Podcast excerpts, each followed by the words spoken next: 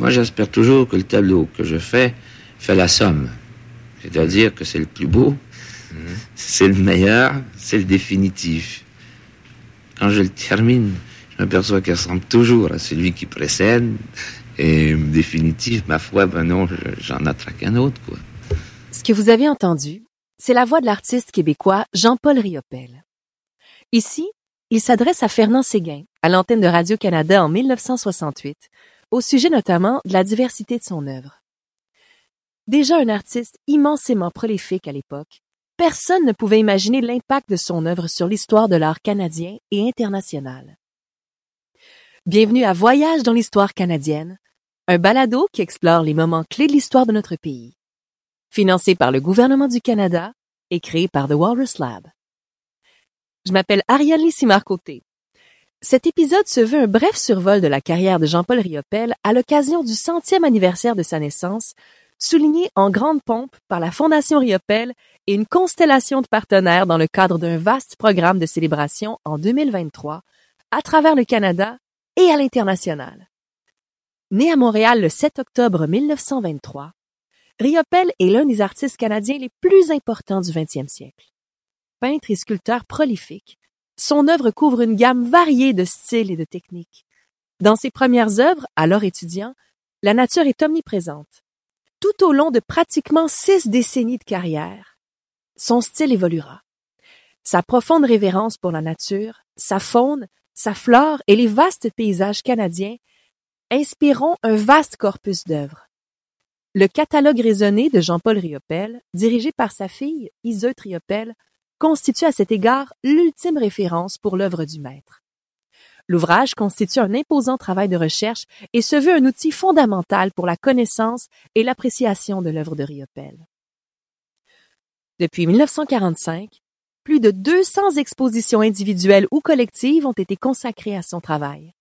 À celles-ci s'ajoutent les plus récentes expositions présentées dans le cadre des célébrations du centenaire de la naissance de Riopel tout au long de l'année 2023. Citons notamment l'exposition rétrospective du Musée des beaux-arts du Canada, Riopel à la croisée des chemins, sous le commissariat de Sylvie Lacerte. L'influence de Riopel va au-delà de son travail artistique, puisqu'il est l'un des signataires du Refus global, dont on célèbre le 75e anniversaire en 2023. Refus global est un manifeste signé par 16 jeunes artistes québécois en 1948, dont Paul-Émile Bordua, à qui nous devons le texte éponyme du manifeste. Ce document remet en question les normes culturelles et religieuses en vigueur au Québec à l'époque de sa publication. Il s'oppose à l'emprise de l'Église catholique romaine sur la plupart des aspects de la vie québécoise de l'époque. Certains attribuent à ce manifeste le rôle de catalyseur de la modernisation de la culture québécoise qui a conduit la province vers la Révolution tranquille. Au micro de Radio-Canada en 1990, Robert Guisculi s'adresse à Riopel concernant le fait d'être prolifique, en disant Vous disiez qu'après tout, si quelqu'un refait la même chose 2000 fois, c'est pas grave s'il le fait bien. Ce à quoi Riopel a répondu Presque tous les peintres ont été très prolifiques. Hein. Quelques-uns ont fait que des chefs-d'œuvre. On me disait Van Gogh, hein, quand il faisait les, trucs de Arles, mm-hmm. la nuit à, Arles, mm-hmm. c'était pour inviter les autres peintres à peindre de nuit. C'est lui qui a fait le chef-d'œuvre, par exemple. Mais lui, il croyait pas. C'était pour dire aux autres, allez-y, peignez la nuit. Nous pouvons tous apprécier l'impact que Jean-Paul Riopel a eu sur la scène mondiale. Son empreinte artistique est immense. Les œuvres de Riopel sont présentes dans 18 pays, dans plus de 60 institutions publiques, par-delà six continents. Mais quel impact a-t-il eu sur ses contemporains et sur l'histoire de l'art canadien et international? Pour répondre à cette question, notamment nous recevons Sylvie Lacerte. Elle est historienne et théoricienne de l'art et des musées. Elle est également commissaire invitée au Musée des beaux-arts du Canada qui présente la grande rétrospective Riopel à la croisée des temps. Première rétrospective consacrée à l'artiste depuis 60 ans par l'institution. Madame Lasserde, bonjour. Bonjour. Alors, euh, qu'est-ce que vous en pensez? Commençons par le commencement. Comment la carrière de Jean-Paul Riopel a-t-elle débuté, en fait? Eh bien, avant, avant le début de sa carrière, euh, les parents de Riopel l'avaient envoyé prendre des cours de dessin et de peinture avec un monsieur euh, nommé Henri Bisson. donc c'est là qu'il a appris la, peinture et le dessin. Et d'ailleurs, il était très doué. C'était un très bon coloriste et était un très bon dessinateur aussi. Monsieur Bisson, lui, était un peintre figuratif naturaliste et donc euh, euh, Riopel a, commencé euh, comme ça dans sa jeunesse. son père a voulu qu'il s'inscrive à, l'école polytechnique pour avoir un vrai métier. donc ça, ça a duré seulement une année. À la suite de, quoi il est allé passer un peu de temps à l'école des beaux-arts de Montréal, mais on, y enseignait de façon encore très très académique. Et par la suite, en 1943, il s'est inscrit à l'école du meuble euh, de Montréal, où il a rencontré euh, son professeur qui est devenu son mentor, euh, Paul-Émile Bordua, et où il a rencontré aussi Madeleine Arbour, Fernand Leduc et plusieurs autres avec qui il allait poursuivre une carrière, avec Marcel Barbeau, avec qui il a loué un atelier. ils ont fait des expositions ensemble euh, à Montréal. Et dès 1946, euh, Riopel a fait son premier voyage en France. Il a payé son, son trajet en étant palefrenier dans les cales du bateau. Et donc, euh, euh, c'est un peu comme ça que ça a commencé. Mais ensuite, il est retourné au Canada en 1948. ça a été le moment de, de refus global avec euh, le groupe des automatistes. Et puis, euh, en fait, c'est c'est Riopel qui a incité euh, Paul-Émile Bordua à rédiger un texte, le texte du, du, manifeste, qui va devenir le manifeste, parce que euh, tous ses élèves à Bordua et, et, et, lui-même, évidemment, euh, se sentaient vraiment étouffés euh, dans le Québec qu'on a appelé de la Grande Noirceur, sous le gouvernement de Maurice Duplessis, qui était un ultra-conservateur, et euh, euh, sous le joug aussi de, de l'Église catholique. Donc, le Québec, à ce moment-là, était vraiment refermé sur lui-même. Et donc, les artistes n'en pouvaient plus. Et euh, Refus global a donc été rédigé par Bordua. Il y a certains textes qui se sont ajoutés. Et puis, euh, a fait la couverture euh, du euh, manifeste euh, avec euh, un, un, magnifique dessin à l'encre. et donc, c'est comme ça que ça, ça, a commencé. Et ensuite, évidemment, il y a, il y a eu des expositions où Riopel faisait partie du groupe des automatistes qui avait été euh, instauré par euh, Paul-Émile Bordua. Paul-Émile Bordua qui a incité euh, Riopel à, à, laisser la figuration naturaliste et déjà son ami Fernand Leduc, qui a aussi été signataire de Refus Global, euh, avait incité Riopel à sortir du naturalisme figuratif en, en, en lui proposant de faire des, des, des, choses un petit peu plus expressionnistes, si on peut dire comme ça, des, des paysages, euh, notamment Saint-Fabien-sur-Mer dans le Bas-Saint-Laurent. Et donc, euh, il, y a, y, a, eu euh, 16 signataires de Refus Global, incluant Bordua et Riopel. Alors voilà, ça c'est vraiment une, une, une, étape importante. C'est comme ça un peu que, que sa carrière a commencé avec un, un coup d'éclat, ni plus ni moins, euh, comme euh, le, le, fut refus global. Hmm. Absolument, ce sont des artistes euh, d'influence qui se sont en fait même influencés l'un l'autre dans des ruptures dans la dans la forme, dans, dans le propos. donc c'est assez majeur la rupture qui s'est effectuée par rapport au, genre qui était pratiqué juste avant. et, et avec cela est venu le refus global, qui est un manifeste très, très important, qui a aussi fait l'objet d'une importante controverse. Euh, alors, euh, quel est le rôle de Riopel dans le cadre de ce manifeste précisément, en fait, puis euh, l'enjeu de, de, de, la controverse? Ben en fait, son rôle, comme je le disais tout à l'heure, a été d'encourager de, Paul-Émile Bordua à, à rédiger le, le, texte du manifeste euh, et euh, d'être un des signataires et de, de faire la, la, la couverture euh, du, du livret.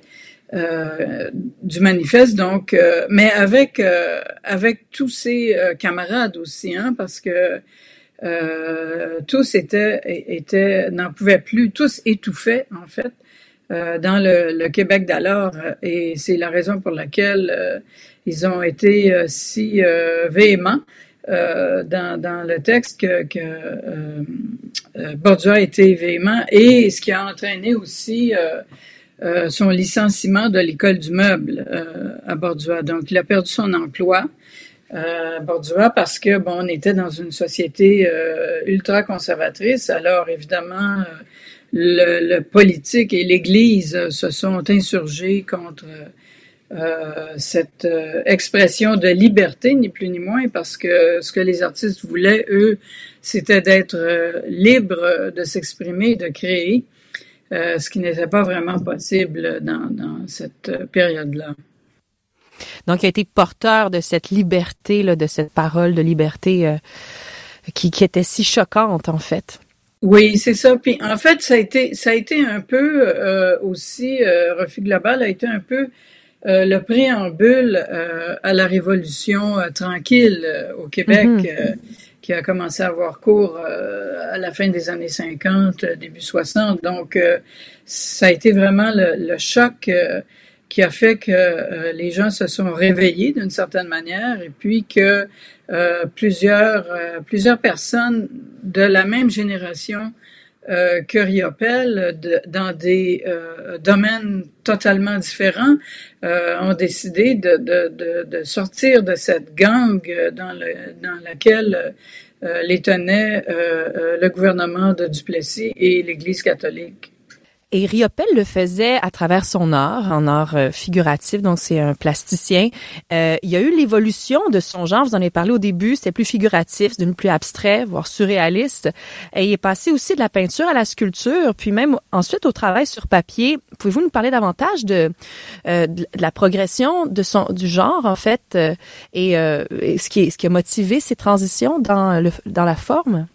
Ben en fait, euh, euh, Jean-Paul Riopel, dès les années 40, dès, le début des années 40, euh, s'est adonné euh, à l'aquarelle et aux encres et aquarelles dès, dès le début. Et ça, c'est une euh, pratique qu'il a gardée presque jusqu'à la fin de sa démarche artistique. Donc, euh, c'est ça qui est intéressant. Alors, évidemment, avec euh, les œuvres de la période euh, automatiste, c'était c'était des œuvres abstraites. Et en 1949, il était déjà à Paris depuis quelque temps et il a peint un magnifique tableau qui s'appelle Le perroquet vert, qui est de la période automatiste. Et puis, dès 1950, il est passé à autre chose. Euh, parce que quand il est arrivé à Paris, euh, même s'il a été associé euh, à des artistes euh, du courant de l'abstraction lyrique, et il n'a jamais voulu être inscrit dans un courant ou dans une école. il a voulu toujours travailler avec le plus de liberté possible et c'est à partir de ce moment-là qu'il a qu'il a créé son style pour lequel euh, on, le connaît beaucoup, euh, celui des, euh, des fameuses mosaïques des années 50. Donc, dès après le perroquet vert, en, en, 1950, il a, il a, commencé à créer avec dans cette manière-là, donc avec des empattements et puis mm-hmm. il y avait encore à ce moment-là des lignes euh, en, diagonale qui traversait le, tableau et puis un petit peu plus tard dans les dans les au début des années 50 les mosaïques en tant que telles sont arrivées sans sans sans les, les lignes qui traversaient le tableau. Et euh, il a réalisé en 1954 par exemple euh, l'immense triptyque Pavane hommage au nymphéas euh, qui est dans la collection du Musée des beaux-arts du Canada et qui est dans l'exposition aussi d'ailleurs. Et euh, c'était euh, absolument phénoménal de voir, euh, de, de, ça l'est encore d'ailleurs, de, de mm-hmm. voir euh, cette œuvre et, et, sa monumentalité et puis le sens des couleurs qu'il avait, c'est vraiment extraordinaire. Puis, euh, dans les années 50, il n'y a pas eu seulement les mosaïques, parce que plus vers la fin des années 50, son style commençait euh, à changer. Euh, alors, euh, les petites touches euh, qu'il appliquait au, au, couteau à palette sont devenues des, touches beaucoup des, des, enfin des mouvements euh, plus larges, toujours avec des empattements, et euh, où euh, la, la, forme a commencé à se détacher du fond. Et, et donc, ça a donné un style tout à fait euh, nouveau. Euh, et puis, ça, on est autour des années 1958. Et il continue à évoluer comme ça. Et puis, euh, il s'adonne encore euh, à l'aquarelle. À ce moment-là, il fait de magnifiques aquarelles qui sont euh, très lumineuses, euh, très avec beaucoup de transparence. Et donc, c'est un style tout à fait différent de la peinture à l'huile, beaucoup plus légère que la peinture à l'huile. Et, et c'est vraiment intéressant de voir la diversité de, de sa pratique déjà dans les années 50. Euh, et puis quand on arrive euh, dans les années 60, euh, euh, il commence à, à, faire des, il commence à faire de l'estampe et euh, avec les chutes euh, des estampes qui, qui n'étaient pas choisies pour être encadrées ou montrées, il, il, les découpait et a fait des, des collages, a fait plusieurs plusieurs collages vers 1967. Il dessinait énormément. Euh, et c'est autour des années 60 qu'il a commencé à s'intéresser à la sculpture. Enfin, c'était ce que je voulais démontrer dans l'exposition, c'était la diversité de sa pratique et que ce n'était pas seulement euh, le peintre des mosaïques des années 50 et, et c'était de montrer euh, son évolution à travers les décennies euh, de, son, euh, de son parcours toute la richesse au final de, de, de, de, son œuvre, puis qui a exploré euh, tant de genres différents. Euh, ça montre aussi sa curiosité, euh, vraiment son, son, comme une façon un peu insatiable d'explorer, de chercher, de rechercher à créer un certain résultat euh, par le par le médium, par différents médiums qui, qui l'utilisent. Oui, c'était c'était c'était vraiment euh, euh, moi, je l'ai euh, euh, qualifié dans, dans, le texte du catalogue d'explorateur visionnaire. et il voulait mm. toujours aller plus loin. il ne restait jamais assis sur ses lauriers. C'était un touche-à-tout. Il était curieux. Il lisait beaucoup. C'était un homme très cultivé. Et donc, euh, il, il, il, voulait aller plus loin, il voulait se dépasser constamment, constamment. Et donc, euh, jamais euh, rester euh, confortable dans un style, même si c'était quelque chose qui avait eu beaucoup de succès. Lui, il voulait aller plus loin et, explorer dans, dans, dans, dans, le cadre de, ben, au-delà de, ses limites, en fait. Hmm. C'est impressionnant aussi ce qu'il a réussi à faire comme artiste, justement, à, explorer tous ces médiums. Et d'ailleurs, euh, ces médiums, en fait, ben, médiums, à explorer tous ces médiums. Médium, on peut dire médium avec un S. on peut, hein, dans ce contexte, oui, on assuré. Alors donc, euh, c'est ça, ça a été assez extraordinaire ce qu'il a, ce a réussi à faire en explorant tous ces médiums. Et euh, qu'en est-il du contenu, en fait, des sujets qu'il abordait, ces thèmes? Est-ce qu'il y a eu autant de variété euh, dans les sujets ou il restait autour des mêmes sujets? Euh, qu'en est-il? Parce qu'il était très proche de la nature. Oui, la nature, euh, la nature était très très très importante pour lui. Et puis, euh, il a toujours dit aussi qu'il ne faisait pas de peinture abstraite euh, parce qu'il disait que, que d'abstraire quelque chose, c'est de prendre quelque chose. Donc, c'est et, et, donc c'est c'est pas d'enlever un objet, mais c'est le prendre et, l'exploiter. Alors, il disait toujours, il disait toujours qu'il était il n'était pas devant la nature comme les peintres euh, du 19e siècle qui peignaient euh, à l'extérieur sur leur chevalet. Il disait qu'il était dans la nature. Et c'est vrai que quand on regarde les tableaux de, de Riopel, surtout quand, quand on regarde des grands formats, on est vraiment happé par le tableau et on est appelé et c'est comme si euh, on était appelé à y entrer nous-mêmes en tant que qu'observateur, que, visiteur. Donc, euh, c'est ce qu'il faisait. Alors, il avait aussi euh, une, euh, une affection particulière pour le, le, bestiaire, donc les animaux, les, les, les ours, euh, les hiboux particulièrement au début, plus au début de, de, son travail. Le hibou était vraiment son animal euh, totémique et, il en a fait plusieurs versions dans, dans ses sculptures. Euh, et mais en même temps, euh, quand, comme il a vécu à Paris, euh, il aimait aussi la ville et, il l'a il démontré dans certains de ses tableaux comme 15 euh, chevaux Citroën qui était une de ses voitures. C'était un amateur de, voitures et c'était un, amateur de vitesse. Il aimait conduire vite sur les routes et dans les rues de Paris aussi. il y a un tableau, par exemple, qui s'appelle Il était une fois une ville. Donc, tout l'intéressait en fait. Hmm. Donc, cet artiste qui était très, très curieux, qui a été tant passionné par des sujets comme la ville ou les voitures, avait quand même une affection très forte pour les, les paysages canadiens, pour les animaux, euh, aller dans le Grand Nord, euh, dans le Grand Nord québécois comme ça pour euh, rapporter euh, sa perception de, de ce qu'il y a, de ce qu'il a vécu, ce qu'il, ce qu'il y a vu, son amour pour la lumière. je crois qu'il y a un amour aussi, il y a un amour il y a un amour euh, spécifique pour les pour les oies aussi, euh, euh, n'est-ce pas? Pour, pour, pour les oiseaux, pour les oies. Il faut me parler davantage un petit peu de, de sa fascination pour les oies?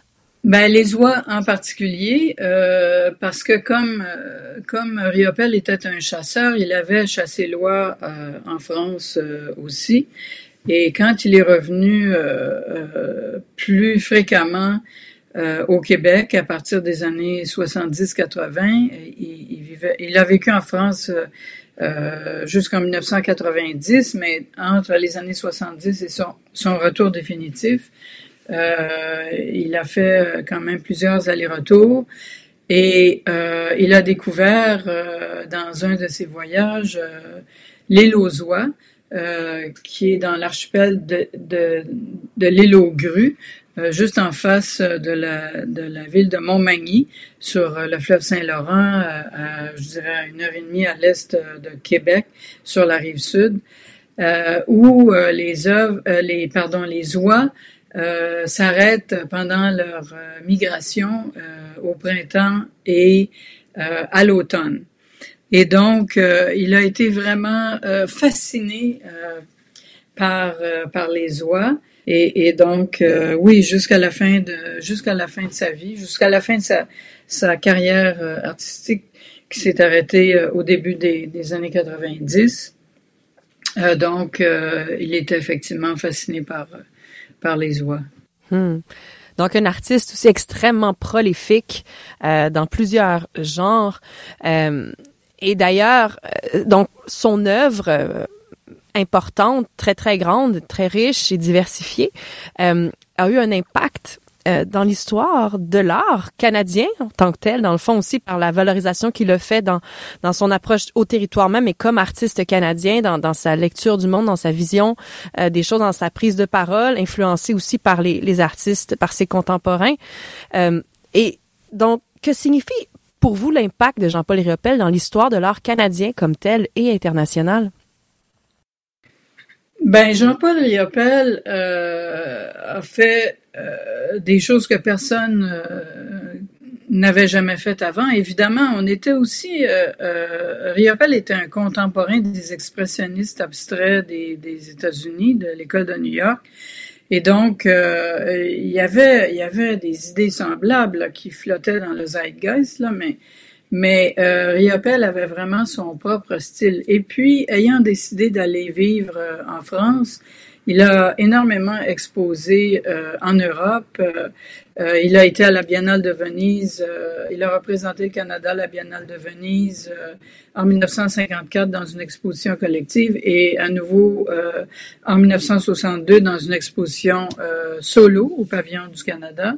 Euh, et donc, euh, euh, c'était vraiment un artiste hors du commun. il était collectionné par les musées en Europe, mais aussi aux États-Unis, au Canada. il y a même de ses œuvres en Asie et, et en Australie. Donc, ses œuvres sont pas mal sur tous les continents. Donc, oui, c'est un artiste qui a été euh, mondialement reconnu, ça c'est vrai, on, peut pas, on peut pas en douter. En termes de, de, de faire une, une, rétrospective de, de, de, tout son travail, tout son œuvre, vous travaillez euh, à, une, à une grande exposition depuis bientôt trois ans euh, au Musée des Beaux-Arts du Canada. Pouvez-vous nous parler davantage de l'intention de cette exposition précise et de votre expérience là-dedans? Oui. Oui, euh, alors ben j'en ai parlé un petit peu tout à l'heure, mais euh, l'intention euh, c'était pour le musée, en tous les cas, c'était d'avoir quelqu'un qui pourrait avoir un regard neuf ou frais sur la, pratique de Riopel, sur son corpus. et c'était la raison pour laquelle il ne voulait pas avoir quelqu'un qui était déjà un spécialiste de Riopel. Donc, euh, donc euh, j'ai eu le, bonheur et l'honneur d'être euh, sélectionné par le musée. et étant surtout une commissaire d'exposition en art contemporain, euh, ça me permettait d'avoir euh, un autre regard et, ça m'a permis aussi de, voir des œuvres que je n'avais jamais vues. Et lorsque je voyais ces œuvres-là, ben j'ai découvert quelque chose de vraiment extraordinaire et puis mon sens de l'émerveillement était euh, vraiment euh, très, très, euh, comment dire, développé. alors, j'ai vraiment été émerveillée de voir la, la, diversité de sa pratique et c'était ça que je voulais vraiment montrer. Tous les médiums, peinture, sculpture, sur papier, etc. Et de démontrer aussi l'héritage qu'il avait légué sur les générations qui l'ont suivi et puis euh, euh, d'établir des dialogues donc entre non seulement entre les artistes d'aujourd'hui, mais aussi avec euh, des artistes qui ont été ses contemporains, euh, comme Sam Francis, John Mitchell, euh, Alberto Giacometti, Françoise Sullivan, qui a eu 100 ans cette année, elle aussi d'ailleurs, et qui a été signataire de Refus Global en 1948. Alors c'était tout ça. Euh, c'était pour montrer aussi la, la, cette curiosité insatiable qu'il avait, cette soif de liberté, de s'exprimer comme il l'entendait, euh, de, de, euh, et, et, de toujours continuer à explorer, à expérimenter, euh, que c'était pas quelque chose qui était que sa que sa démarche n'était pas linéaire. Mm-hmm. Et ben d'ailleurs, euh, l'artiste qu'il est, c'est cette éponge, cet, cet individu extrêmement curieux, euh, comme vous le décrivez, et comme son, son œuvre le reflète. Euh, quelle est l'importance de cet artiste, selon vous, pour les générations actuelles, et euh, quelle place il occupe dans, selon dans cet imaginaire collectif euh, et individuel, et oui, quelle, quelle, quelle, est selon vous la résonance de son œuvre, même qu'on pourra voir euh, en fait, quelle est la résonance de son œuvre à travers l'œuvre des artistes actuellement et des, futures générations? Ben, écoutez, je pense que euh, c'est assez visible euh, dans l'exposition actuellement parce que j'ai sélectionné des artistes qui ont, ont, subi une influence ou une inspiration de Riopel, des artistes d'aujourd'hui. Et donc, euh, par exemple, il y a un sculpteur euh, qui s'appelle Patrick Coutu qui avoue avoir été influencé euh, par la sculpture de Riopel. Sa sculpture est, est différente, mais on sent la parenté entre lui et Riopelle. Euh, et, et, d'autres et d'autres artistes. Je veux pas tous vous les nommer parce que je veux que les gens aillent voir l'exposition, évidemment. oui. Mais mais euh, euh, que ça soit aussi euh, par euh, des des accointances métaphoriques entre deux productions d'artistes de, de, différentes cultures et de différentes générations. Euh, qu'on découvre au fil des recherches, euh, parce qu'inutile de dire, j'ai fait énormément de recherches avant de pouvoir même penser à faire une sélection d'œuvres de, de, de Riopel euh, pour l'exposition. Donc, je pense que c'est assez intéressant de voir les, les liens qu'occupent les artistes qui ont été ses contemporains et ceux qui nous sont contemporains aujourd'hui avec le travail de Riopel. Donc, euh, moi, avec mon regard, en tout cas, j'ai trouvé qu'il y avait euh, beaucoup de, liens euh, entre son travail et, celui des artistes d'aujourd'hui. Pas tous, bien évidemment. Euh, Riopel n'a pas fait de vidéos ou de photos, mais euh, néanmoins, dans d'autres médiums, c'est clair que qu'il a qu'il a laissé sa marque pour les générations qui l'ont suivi. Un grand merci à vous. Euh, Sylvie Lacerte, merci à vous d'avoir partagé vos réflexions sur la vie et l'œuvre de Jean-Paul Riopel. Bravo de mettre en place euh, cette grande exposition avec euh, votre vision tout à fait fraîche et très rafraîchissante, comme vous dites. J'espère vraiment que ça va donner aux auditeurs envie d'aller la découvrir, cette exposition, même si on, on écoutera le podcast en rétrospective, d'aller voir aussi les legs et les traces, les artefacts de cette exposition que vous mettez en place, qui est une grande importance en ce moment dans le cadre des célébrations aussi au, autour de, de l'œuvre de Riopel.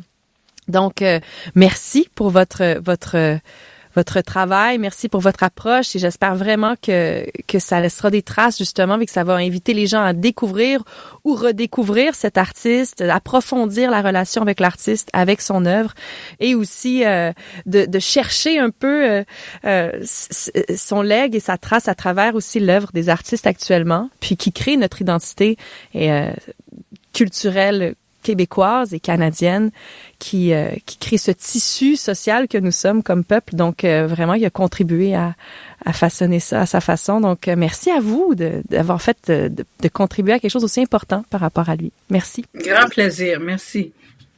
Un grand merci à Sylvie Lacerte pour avoir partagé ses réflexions sur la vie et l'œuvre de Jean-Paul Riopel.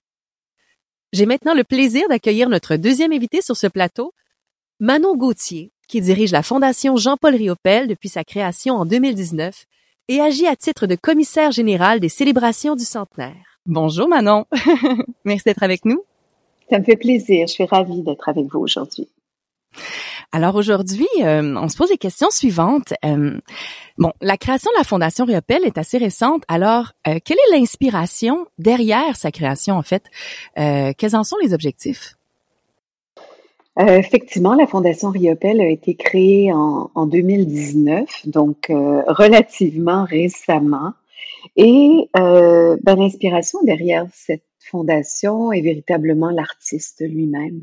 Riopel euh, rêvait de voir une fondation perpétuer son œuvre, rassembler artistes et artisans issus de toutes disciplines pour, disait-il à l'époque, sauver des métiers et des traditions euh, qui, selon lui, euh, risquaient d'agoniser avec le temps. Alors là, on remonte dans le temps à la fin des années 60. Jean-Paul Riopel euh, évoluait à la Fondation MAG dans le sud de la France.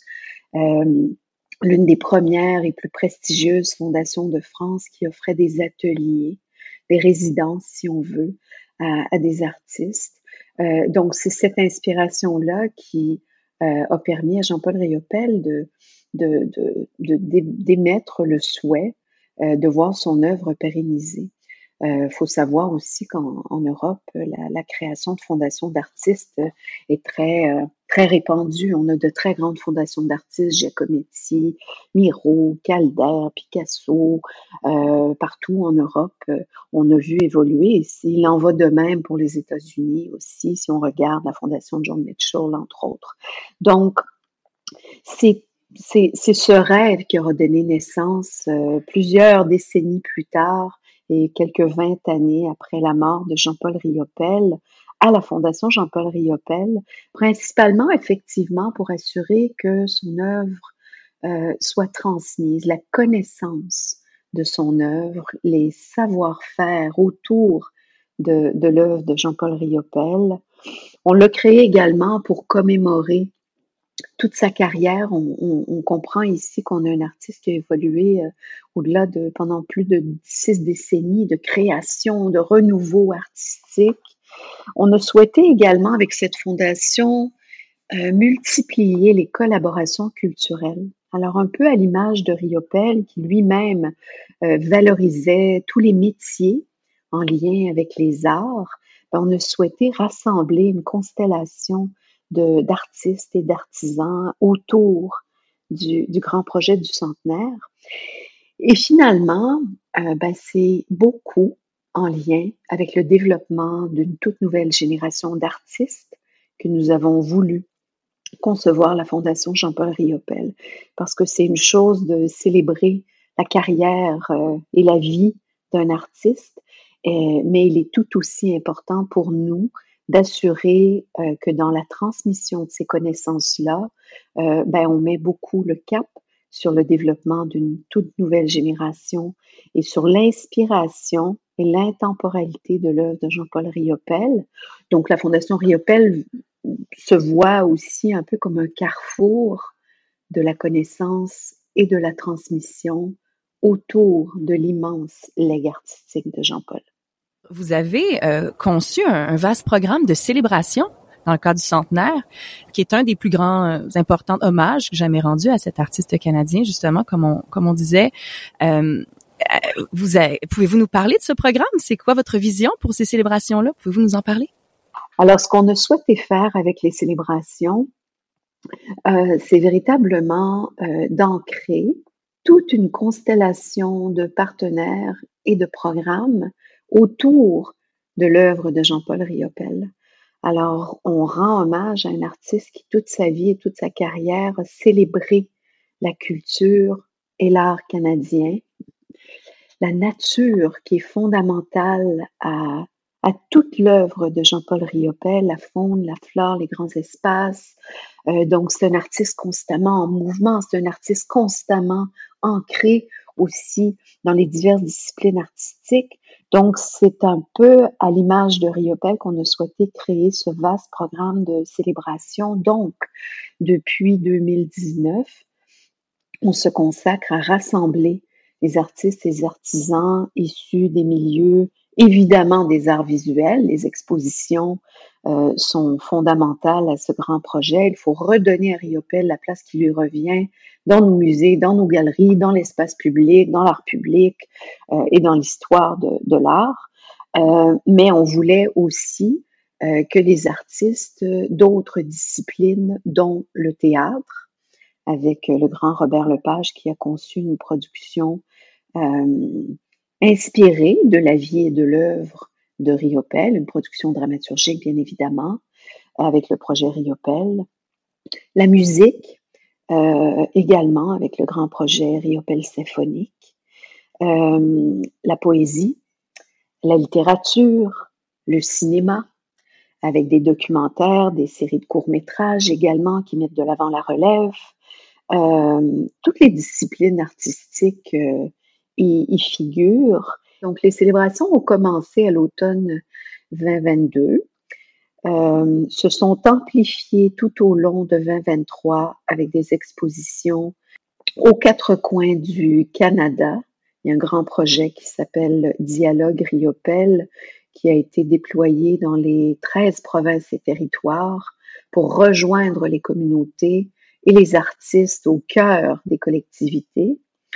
Euh, et ensuite, ben, se sont déployées toutes ces, grandes célébrations. Je pense que le rêve euh, aussi de la Fondation Riopel à cet égard-là était de, de, de, renouer pour de permettre aux populations des quatre coins du pays et à l'international, on arrivera à la France dans quelques secondes, de renouer ou de découvrir l'héritage et l'empreinte artistique de Jean-Paul Riopel sous toutes ses formes. C'est, on parle d'un peintre, d'un sculpteur, d'un graveur, d'un amoureux des arts et d'un homme qui était très, très, très proche du peuple, des communautés euh, dans lesquelles il a vécu et créé, autant en France qu'au Québec. Quel est l'impact euh, de, de Riopel sur l'histoire de l'art canadien international?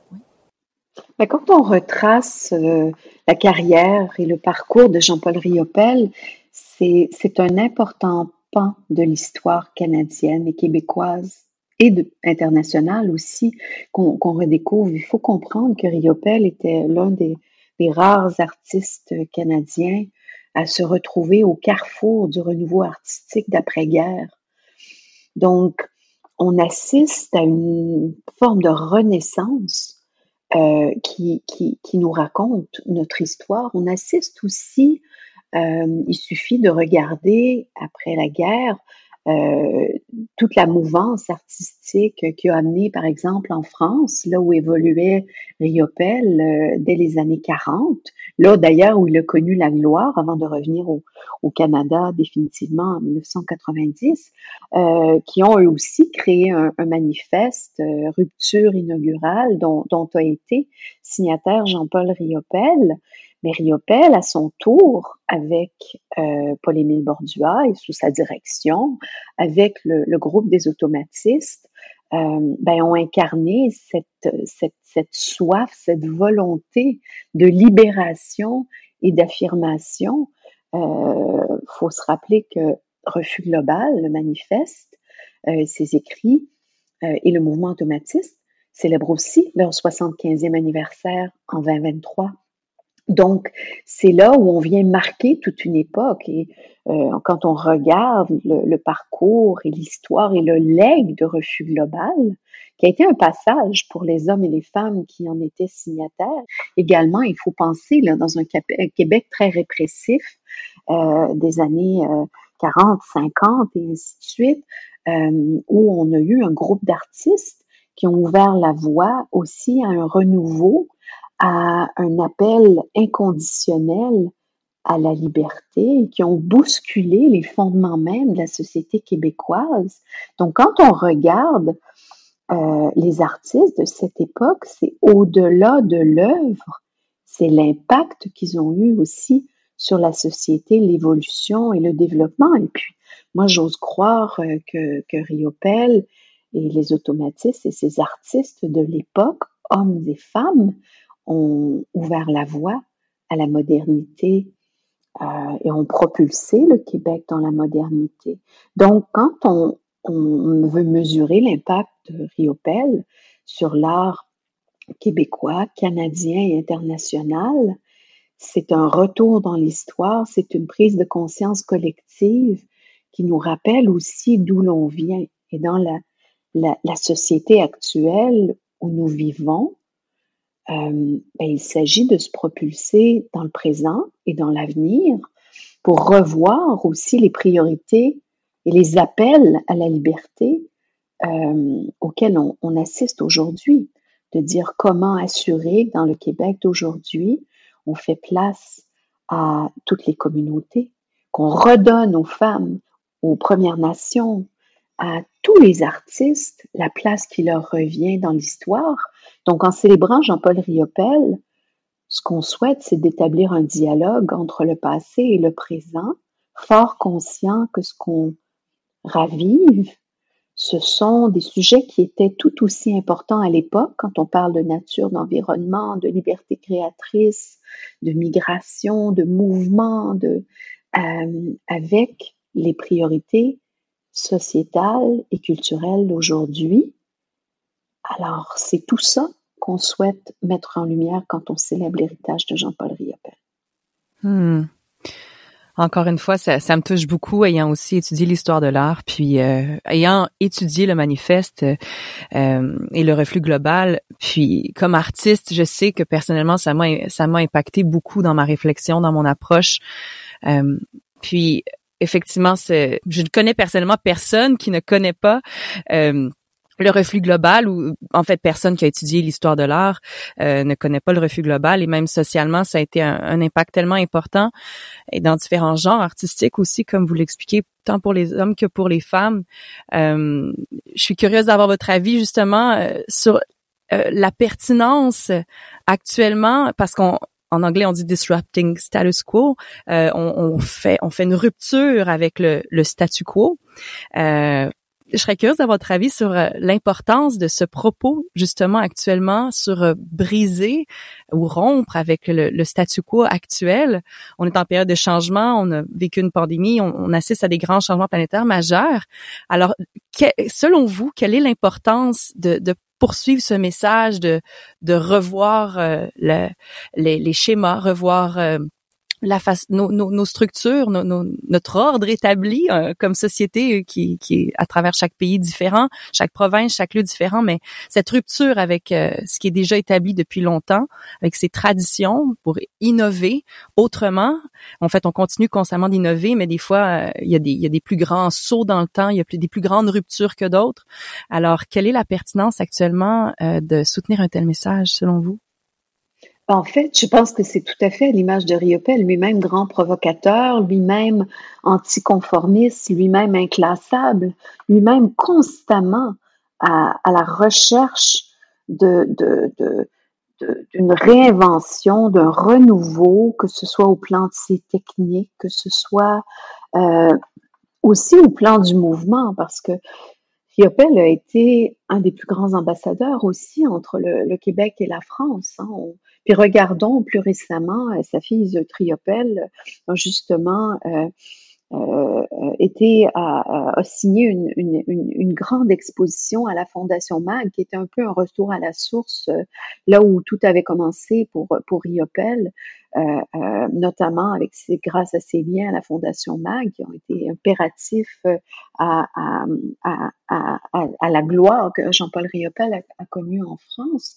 Et je pense que d'actualiser ce message et de, d'explorer le corps Riopel dans une réalité contemporaine aujourd'hui, ben, on peut rapidement regarder les artistes euh, qui, qui marquent à leur tour cette génération. Donc, quand on parle de transmission, euh, ben, ben, je pense que c'est de ça qu'il s'agit.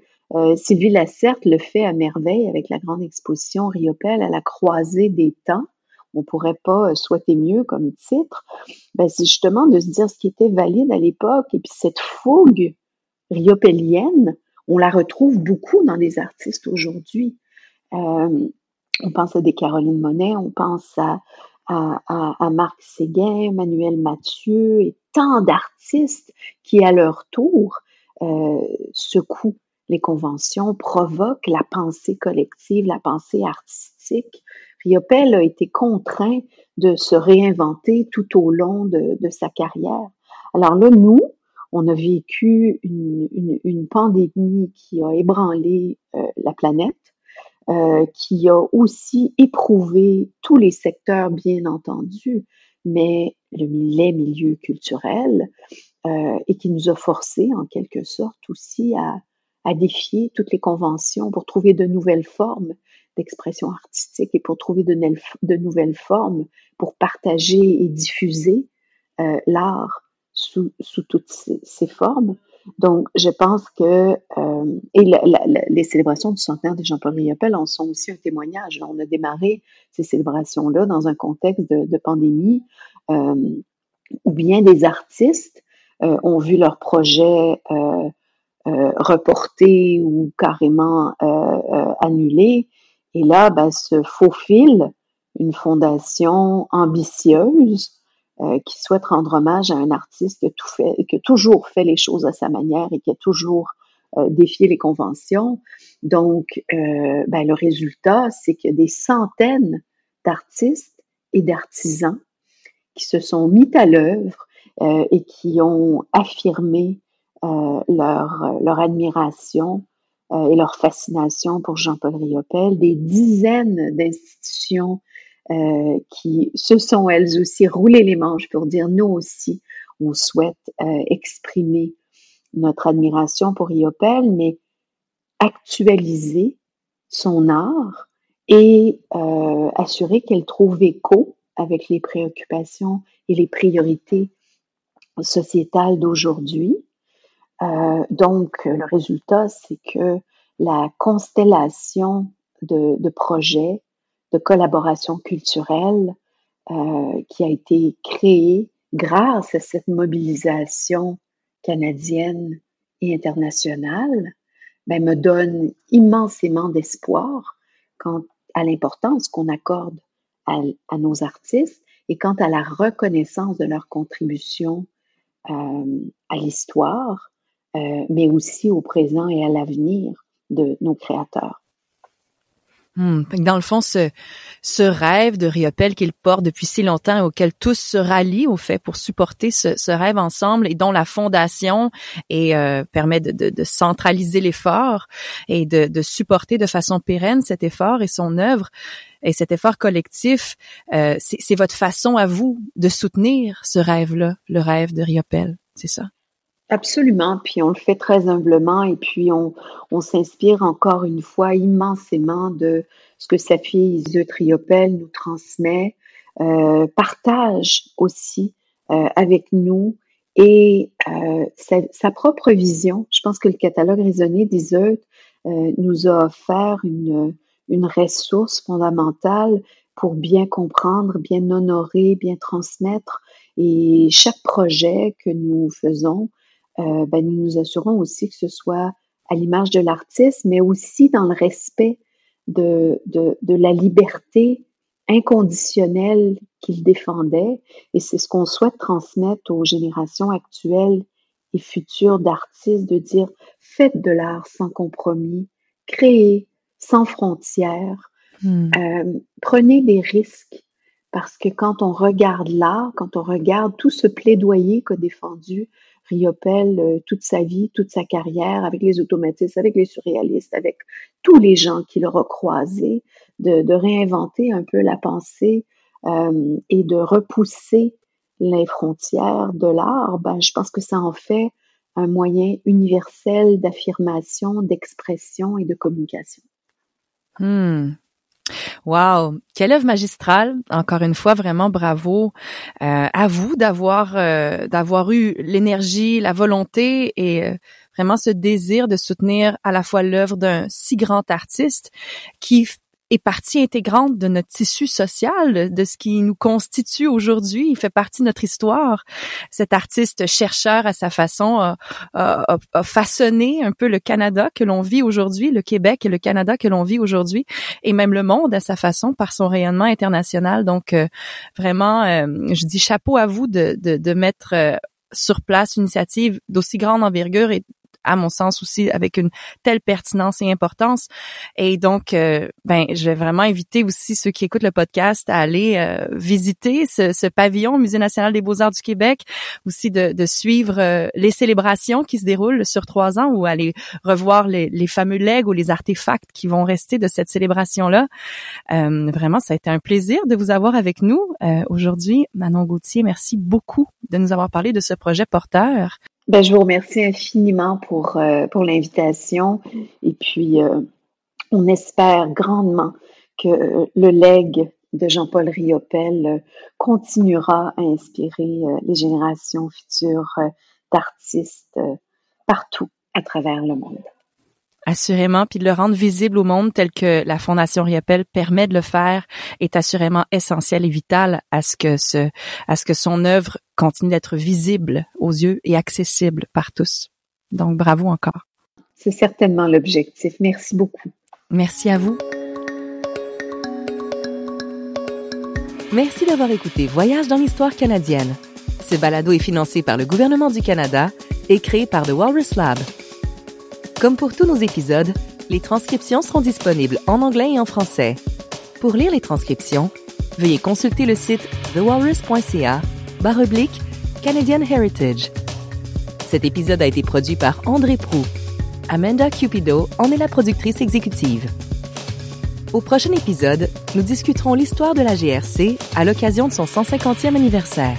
Euh, le président a déclaré un protocole d'attente avec euh, euh, dont les métiers du Manitoba et Canada ont reconnu le partenaire en négociation de coopération, c'est-à-dire que finalement, après 150 ans, on reconnaît que euh, le GRC, il y avait un travail à faire et c'est pas un travail facile.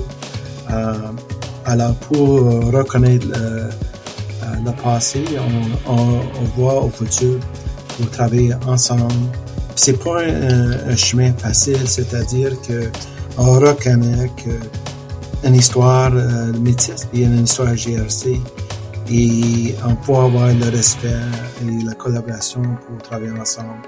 C'est ce que nous verrons la prochaine fois dans l'émission Voyage dans l'histoire canadienne. Pour d'autres reportages sur des événements historiques canadiens, visitez le site thewalrus.ca Canadian Heritage.